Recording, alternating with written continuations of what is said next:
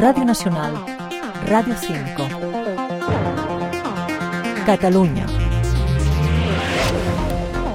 Bona tarda, 10 minuts i seran les 8 del vespre. El Mobile World Congress ja està en marxa. S'esperen més de 100.000 visitants de 200 països diferents. Enguany, les novetats se centren en com i de quina manera la intel·ligència artificial marcarà aquesta tecnologia que ja s'ha fet imprescindible a la nostra vida.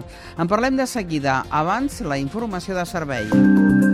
I comencem per la previsió del temps per demà perquè Protecció Civil ha activat la prealerta del Pla Llaucat en previsió de llaus de nivell 4 a la franja nord de la Pallaresa. Fins a matí març s'esperen acumular fins a 50 centímetres de neu a la Vall d'Aran i al Pallars Sobirà, nevada que anirà acompanyada de fort vent de component nord.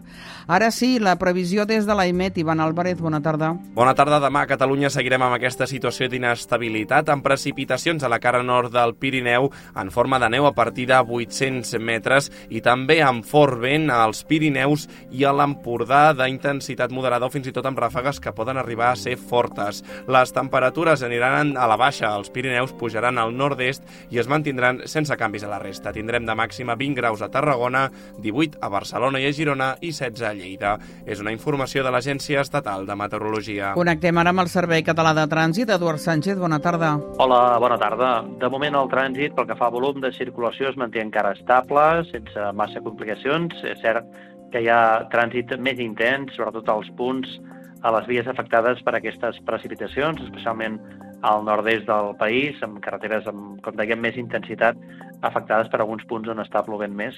Però de moment no passa d'aquí, si més no pel que fa incidències derivades de la meteorologia, només hem de parlar d'un parell de carreteres on és obligatori l'ús de les cadenes, a la demarcació de Girona, a la C38, entre Camprodon i Molló, i també la GIB 5223 a l'altura de Camprodon. Pel que fa al trànsit a la ciutat de Barcelona, destacar encara un cert tram de latitud a les dues rondes en sentit Besòs, especialment la de dalt entre Sarrià i Vallcarca. És tot, bona tarda. Gràcies, salutacions a Sergio Lezcano a les vies de so i de qui us parla Rosa Quitllet. Comencem. Catalunya. Ho dèiem en començar en marxa el Mobile World Congress al recinte de Gran Via de Fira de Barcelona. S'espera que gairebé 100.000 congressistes procedents de més de 200 països passin per la capital catalana en una edició marcada enguany per la intel·ligència artificial. Àlex Cabrera, bona tarda. Bona tarda. La primera jornada del Mobile ens deixa passadissos plens de congressistes d'arreu del món i una activitat frenètica. Ha tornat amb força el públic xinès, ocupant grans espais com el de China Mobile o Huawei. Aquesta darrera té reservat gairebé tot el pavelló número 1. Pel que fa a les novetats, la intel·ligència artificial marca l'agenda enguany amb aplicacions que observem arreu. Un cas bé podria ser aquest. I would like to book a table for tonight, please. We're going to be five people. Me gustaría reservar una mesa para esta noche, por favor. Vamos a ser cinco personas. Claro, ¿a qué hora? Of course, at what time? At 9 o'clock, please. Samsung porta al mobile una aplicació que es basa en intel·ligència artificial per traduir converses a l'instant. Avui també han centrat totes les mirades l'ordinador de Lenovo, que té la pantalla transparent, i el prototip de cotxe volador. L'acord entre govern i PSC pels pressupostos és a prop. Esquerra veu aquesta setmana clau i el PSC ratifica que les converses estan molt avançades. Queda, però, els comuns que insisteixen en reclamar al govern que descarti el Hard Rock si vol el seu suport. Laura Herrero. L'acord entre govern i socialistes és a tocar si res no es torça. Raquel Sanz, Esquerra, Elia Tortolero, PSC. Creiem que aquesta setmana calen avenços en, en aquest sentit i aquesta hauria de ser la, la setmana dels pressupostos. Tant els equips estan treballant per poder fer que aquesta negociació no, doncs arribi a una finalitat positiva, que és que Catalunya tingui uns pressupostos. Però per tirar endavant els pressupostos de la Generalitat falten els comuns, que repten Aragonès a no complir amb l'exigència del PSC, la construcció del centre recreatiu del Hard Rock a Tarragona. David Cid, portaveu a Ràdio 4. Jo crec que Esquerra Republicana s'ha d'atrevir a dir-li al Partit Socialista que no. I sense els de Jessica Albiach no tiren endavant els pressupostos. El marge que té Aragonès és donar o no el vistiplau al pla director urbanístic d'aquest macroprojecte a l'espera d'un informe de sostenibilitat d'acció climàtica que de moment no veu la llum. Gràcies, Laura. A tot això, el secretari general de Junts, Jordi Turull, està traslladat a l'UCI de l'Hospital de Bellvitge aquest dilluns a la tarda, després d'operar-lo en haver patit un infart. Fons hospitalàries han assegurat que l'operació ha anat bé i han celebrat que els metges l'hagin pogut actuar a temps. Recordem que els metges li han practicat un cateterisme per analitzar la insuficiència cardíaca que ha patit al matí. A les xarxes, els seus companys de partit, el president de la Generalitat i dirigents de la majoria de partits polítics li han desitjat una ràpida recuperació i han expressat el suport a ell i a la seva família.